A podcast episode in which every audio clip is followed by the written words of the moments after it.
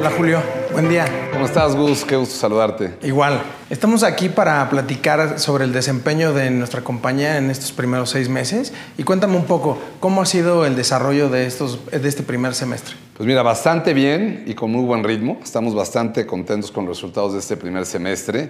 Nuestros activos bajo administración ya superan los 45 mil millones de pesos, es decir, cerca de 2.3 billones de dólares. Nuestro ingreso, nuestro ingreso neto, que es un indicador muy relevante y que muestra pues la solidez que tiene la compañía, ha crecido, lo cual pues nos tiene bastante, bastante contentos en estos, en estos primeros seis meses del año. Y en el negocio institucional donde administramos cajas de ahorro, fondos de ahorro y planes privados de pensiones, ¿cómo visualizas el negocio? Bueno, Gustavo, afortunadamente en el primer semestre del año ya superamos las 550 mil cuentas individuales. Nuestros activos bajo administración han crecido en comparación del año anterior un 9% y nuestra posición de liderazgo sigue firme. Seguimos incorporando cuentas globales a Scandia y eh, nuestro crecimiento sigue firme en este negocio, afortunadamente. Y dejando a un lado la parte corporativa, en los productos para persona física, ya sean de ahorro o de inversión, ¿qué resultados hemos demostrado? Bueno, estamos bastante contentos con los resultados. En lo que corresponde a ventas totales combinado en nuestros canales, hemos crecido un 18% en comparación del, año 2018. Eh, seguimos siendo líderes en lo que corresponde a planes personales de retiro, que es un producto y un eje angular en nuestro modelo de planeación financiera. Y el número de agentes que tenemos a lo largo y ancho de la República ya supera el número de 4.000, lo cual también nos tiene bastante, bastante satisfechos. Y sobre los productos y desarrollos digitales, ¿qué nos puedes contar, Julio?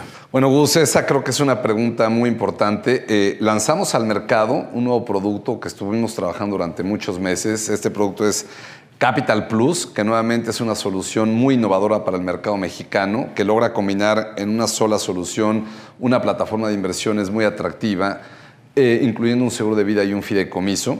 Eh, estamos convencidos que va a tener un muy buen impacto en el mercado. En lo que corresponde a, desarrollos digitales, eh, estamos nuevamente con el reforzamiento de nuestra app Scandianet, que le permite a nuestros clientes hacer consultas de saldos y ver la posición de sus, eh, de sus planes en, en correlación de su meta.